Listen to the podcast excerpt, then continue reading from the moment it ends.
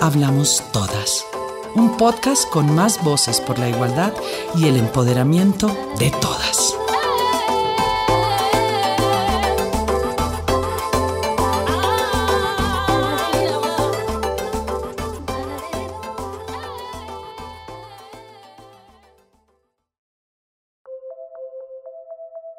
En el año 2013 nace la línea 155 un mecanismo de orientación para mujeres sobrevivientes y víctimas de violencia, creada por la Alta Consejería Presidencial para la Equidad de la Mujer con el apoyo de la Policía Nacional.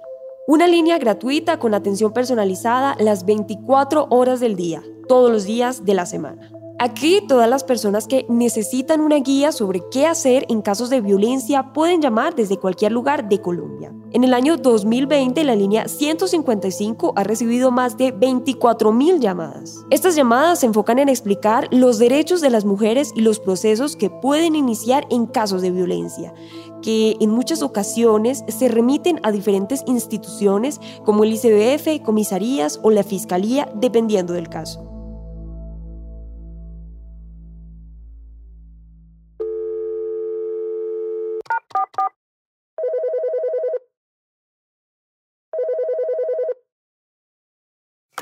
Línea de orientación a mujeres víctimas de violencia. Buenos días, habla Milena Gamboa. ¿En qué la puedo orientar? Mi nombre es Yurfraidid Milena Gamboa Díaz. Eh, soy patrullera de la institución de la Policía Nacional y además de eso soy psicóloga. Llevo trabajando en la institución 10 años, pero como integrante de la línea llevo un año acompañando ese proceso. Las funciones que tenemos aquí en la línea como operadores de la línea es poder brindar a aquellas personas que se comunican con nosotros información sobre hechos de violencia que se estén presentando a nivel país. Estos casos nosotros principalmente tomamos los datos eh, más relevantes, en qué ciudad se encuentra la persona, nos brinde la dirección con el fin de nosotros remitir o tomar contacto en las diferentes ciudades con policía para que a su vez el cuadrante, la patrulla pueda llegar a su vivienda o al sitio donde se encuentre la persona y sea atendida, apoyada en ese momento, realizar el procedimiento correspondiente. Inicialmente verificamos eh, cuál es el tipo de llamada, es decir, si se está presentando en el momento para nosotros pues es catalogado como un hecho de emergencia, entonces pues directamente se le solicitan los datos que le mencionaba inicialmente, los datos más importantes para poder tomar contacto con la ciudad correspondiente y asimismo llegue oportunamente policía al lugar de los hechos. Eh, también se verifica entonces si la persona, el estado de ánimo en el que esté la persona o si es una orientación en crisis que le decimos nosotros, pues también, digamos, en este caso eh, somos varios operadores que contamos que somos psicólogos y que apoyamos estos casos especialmente. Entonces aquí se le brinda todo el protocolo en cuanto a la atención en casos de crisis, lo que se debe hacer y demás, ese apoyo en el instante, ¿sí? para evitar pues que estos hechos trasciendan, ocurra alguna fatalidad. Y pues ya de pronto en última instancia, eh, pues inicialmente siempre se conoce la situación de la persona, el motivo por qué llama, ahí se verifica si es un hecho de violencia físico, psicológico, si son por amenazas, por diferentes motivos se comunican con nosotros, entonces de igual manera se le brinda la orientación, eh, la normatividad vigente frente a estos hechos de violencia, cuáles son sus derechos para que ellas mismas los conozcan qué debe hacer, a dónde debe acudir, a dónde debe llamar, se les brinda direcciones, números de teléfono, eso teniendo en cuenta también en qué ciudad se encuentra, a dónde debe acudir, porque pues en todas las ciudades no tenemos las mismas entidades, pero sí es importante reconocer también los sitios a donde ellas puedan llegar.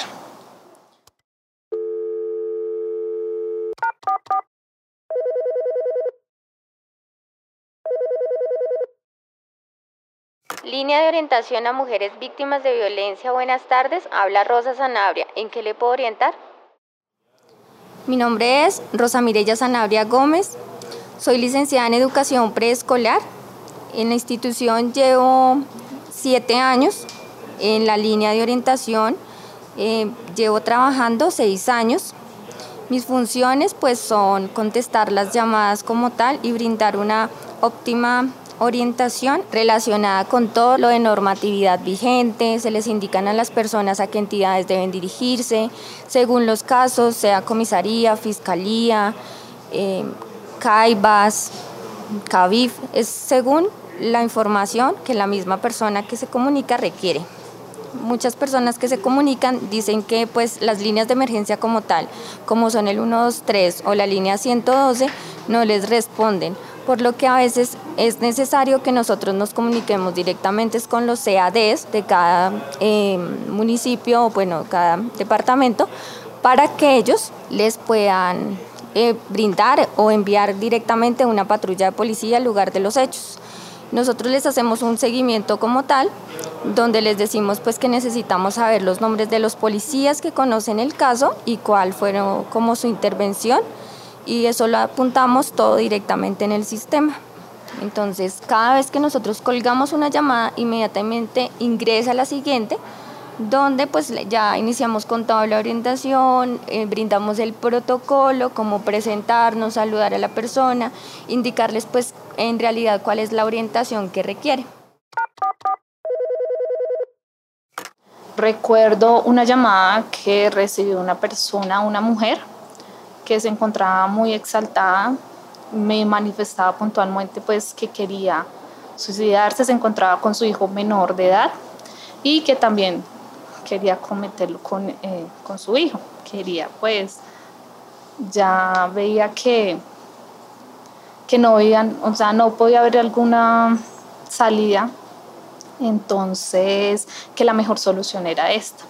Recibí esta llamada, recuerdo que tardó más de dos horas, pero pues de cierto modo fue bastante satisfactoria también para ella, porque pudimos contenerla, pudimos eh, realizar todo lo que estaba a nuestro alcance, además de que llegara policía al lugar y evitar que estos hechos se presentaran. Uno quisiera poder solucionarles a ellos todo y nosotros no podemos. Quisiéramos recepcionarles una denuncia y decirles que ya todo va a estar bien, pero no es verdad. Nosotros no podemos hacerlo. Ya está en manos tanto de las personas que se comunican que de pronto se les quite ese miedo de denunciar y en las entidades que les puedan brindar una ayuda para que las personas y, sobre todo las mujeres dejen de ser víctimas de violencia. Lo más difícil es que nosotros no podamos como tal realizar el seguimiento con profundidad, de pronto que iniciemos y, todo, y terminemos todo el proceso. ¿sí? Como que se hiciera la denuncia, que tuviéramos la potestad de poder decidir si esta persona... Eh, va a ser condenada o qué medida correctiva o qué sanción se le pueda brindar y demás, como para que aquellas mujeres estén un poco más tranquilas en cuanto a las denuncias, al realizar las denuncias, no se sientan que muchas ocasiones nos dicen eh, estoy amenazada, estoy asustada porque si lo denuncio pues tengo que salir de la vivienda, no tengo a dónde acudir y demás. Entonces pues lo ideal es que nosotros pudiésemos apoyarla como un poco más, como que el acompañamiento tanto jurídico como psicológico se pudiese hacer como en mayor medida. La innovación y tecnología de la línea 155 es sin duda un mecanismo esencial para prevenir, atender y mitigar la violencia de género en el hogar. Al mismo tiempo aporta en la coordinación entre las entidades a nivel nacional y territorial para responder a las necesidades de las mujeres.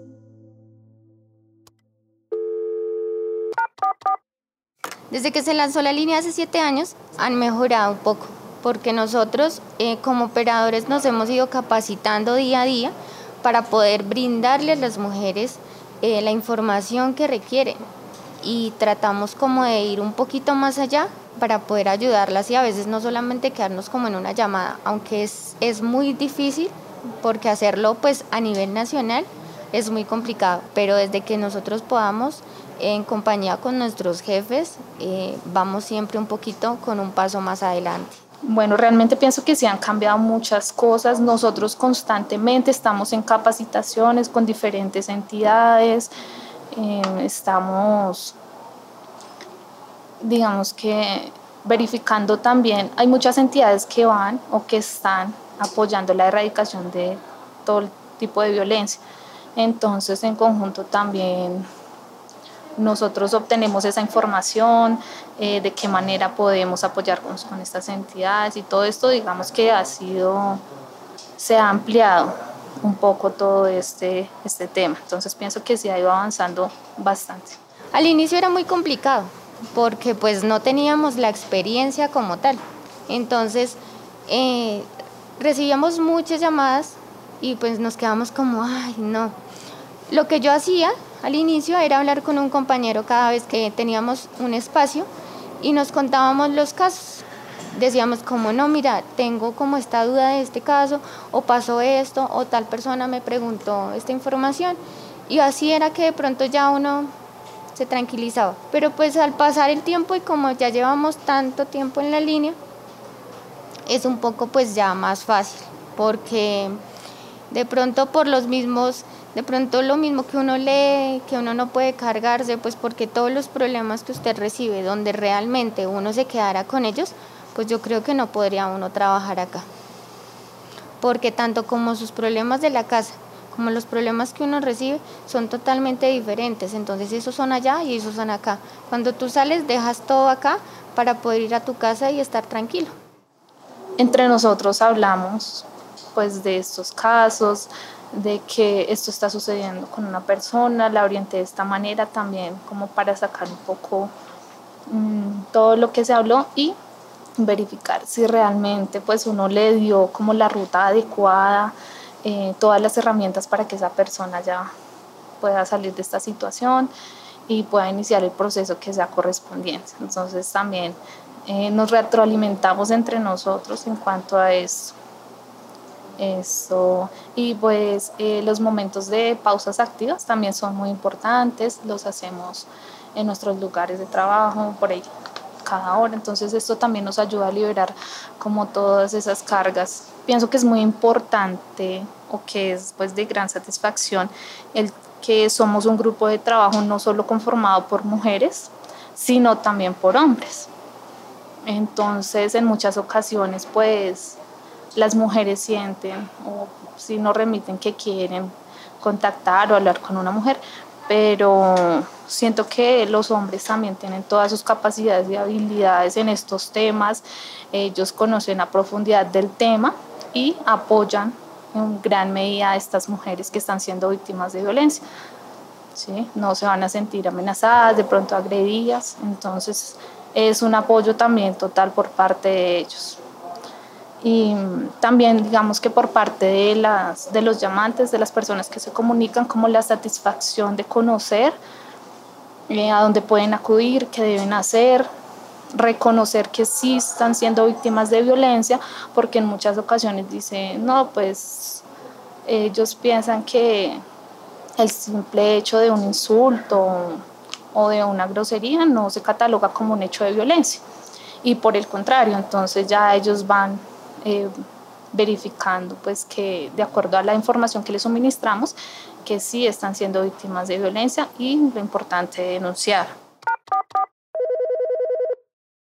Nosotros podemos hacer campañas de prevención de violencia y muchas personas las escuchan, como otras no. Es muy difícil llegar a todo el mundo, uno no puede llegar a todos los lugares. Entonces, es complicado eso. Sería genial donde uno pudiese llegar, pero pues no se puede. Y estrategias es más que tanto mujeres, niños, hombres, porque no solamente las mujeres son víctimas de violencia. Una de las estrategias es hablar, es contar lo que le sucede. Y más, algo más importante que me parece a mí es que todas las entidades cumplan con sus funciones a cabalidad. Que de pronto si yo denuncio, no me digan, sí, nosotros lo llamamos, no, hay que actuar, no hay que quedarse ahí porque entonces muchas víctimas se van a quedar calladas y no van a denunciar porque nunca pasa nada. Incluso yo he recibido llamadas donde ni siquiera yo conozco el municipio, donde ni siquiera sabemos. Muchas veces tengo que hasta buscar de dónde es porque son municipios que se llaman, son, tienen unos nombres muy extraños y ahí es cuando uno dice, sí sirve. Hay personas que llaman de fincas súper lejanas y le dicen a uno, no sabía de la línea, por casualidad escuché un comercial, escuché algo. Algo muy importante sería eso, que se promocionara mucho más para que toda la gente tuviera acceso para poder llamar y para poder obtener esa información, la cual no sabe, la cual no conoce. Es muy importante eh, sensibilización y capacitación, dar a conocer a todas las mujeres, o sea, desde el concepto más básico, que es violencia, y así pues ellas en cierta medida puedan observar si estoy siendo víctima de violencia, qué tipo de violencia, Así no lo estén siendo en el momento, pero posiblemente más adelante, entonces ellas van a decir, bueno, yo en algún momento escuché en algún lado que esto es un hecho de violencia, entonces me está pasando a mí y creo que lo mejor es tomar las decisiones, las determinaciones correspondientes en este caso. Entonces, eh, nosotros manejamos algo que es como un violentómetro, lo llamamos. Entonces, es decir, que se inicia por algún hecho de violencia verbal, pueden ser insultos, eh, malas palabras, humillaciones, en cierta medida no lo vemos como violencia. ¿sí? Muchas mujeres no lo reconocen de esta manera, entonces pues ya lo normalizan y no sería lo ideal en estos casos y posteriormente pues siguen ya algunas agresiones leves, después pasamos a las agresiones un poco más fuertes y finalmente pues lo que queremos evitar en cierta medida es eso, que ocurra una fatalidad. Entonces pensaría que desde el inicio, cuando, sea la más, cuando se presente el más mínimo hecho de violencia, seamos conscientes y tomemos las medidas necesarias para iniciar el proceso que sea correspondiente. Durante la pandemia, las operadoras apenas encuentran un momento para quitarse los auriculares. Rosa y Milena forman parte de un equipo de teleoperadoras y teleoperadores, trabajadoras y trabajadores sociales que recibe en promedio 107 llamadas diarias. Ellas siempre intentan responder a todas. Nunca saben lo que puede sucederle a la persona que llama. Una llamada puede marcar la diferencia.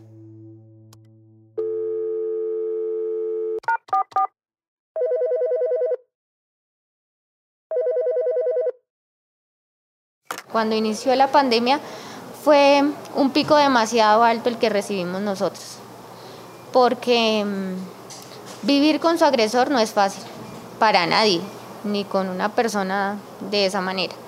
Entonces muchas mujeres llamaban desesperadas que no sabían qué hacer, muchas no tienen para dónde irse, muchas también estaban en diferentes sitios que llegaron a, no sé, viajaron con su agresor y decían, no sé cómo salirme, no sé a dónde ir, no sé a quién recurrir, no sé qué hacer.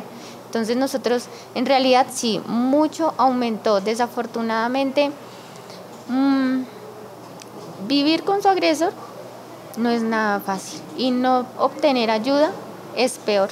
Durante este año hemos recibido un aumento considerable, la verdad, bastantes llamadas, creo que se ha duplicado, triplicado el porcentaje de llamadas a diferencia de los años anteriores. Por lo mismo, porque pues la mayoría de las personas que se encontraban trabajando eh, pasaron a tener un trabajo en casa. ¿sí? Entonces, si las discusiones se presentaban solamente en horas de la noche, cuando alguno de los dos llegaba, ya se está presentando durante todo el día porque van a tener convivencia 24/7. Entonces realmente eh, se han incrementado las mujeres pues ya de pronto, por decirlo de cierto modo, como que estallan, no aguantan más y es allí donde ya inician a buscar ayuda. Eh, en estas situaciones tan complejas, ¿sí? muchas veces no es fácil porque en gran medida las mujeres no denuncian es por una situación económica, es lo principal, ¿sí? más que de pronto, pensaría que más que de pronto la parte afectiva, es la parte económica o las redes de apoyo. Muchas veces no cuentan con redes de apoyo, no tengo familiares, no puedo viajar. Bueno, también son los dos puntos, digamos que en gran medida cuando que uno evidencia cuando se reciben las llamadas. Sin embargo, entonces, eh, pues por mi parte, invitaría a aquellas mujeres a que denuncien, a que no tengan temor, no tengan miedo. Igual hay muchas entidades que las pueden apoyar, les pueden ofrecer diferentes salidas para que no sigan siendo víctimas de estos hechos de violencia. De esta manera, la línea 155 ofrece oportunidades sin precedentes para que las mujeres rompan el silencio y puedan interactuar en momentos de vulnerabilidad. La línea 155, al igual que otras plataformas y herramientas que existen en Colombia, evidencian el poder de la innovación y la tecnología, al explorar soluciones capaces de transformar nuestro mundo para romper las barreras de la educación y la información, y como una oportunidad para generar cambios significativos y positivos en la vida de las mujeres y las niñas colombianas. Muchas mujeres se quedan calladas porque creen que, les tocó esa vida. Y hemos aprendido que mm, la línea les ayuda a muchas personas.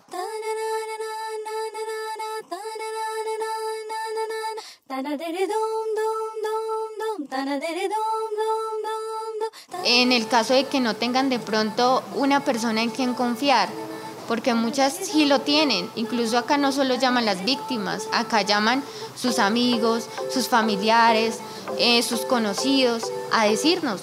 Es que una amiga me llamó y me contó que su esposo la agredió, que su esposo le pegó, pero pues que no sabe qué hacer. Yo tampoco sé qué decirle, necesito la orientación.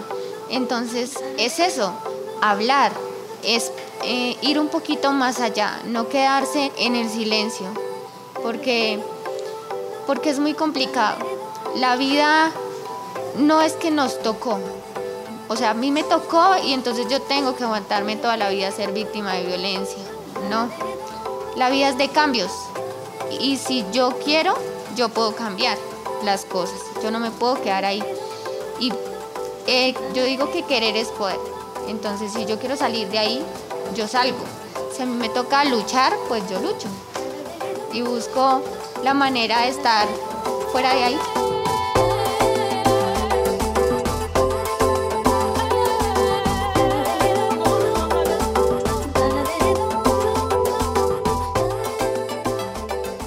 Esto fue Aquí Hablamos Todas, un podcast con más voces por la igualdad y el empoderamiento de las mujeres y niñas en Colombia. Presentado por ONU Mujeres en alianza con la Consejería Presidencial para la Equidad de la Mujer, MINTIC y el apoyo de la Embajada de Suecia. Si una niña, una mujer, puede oírlo, puede serlo. Gracias por escuchar.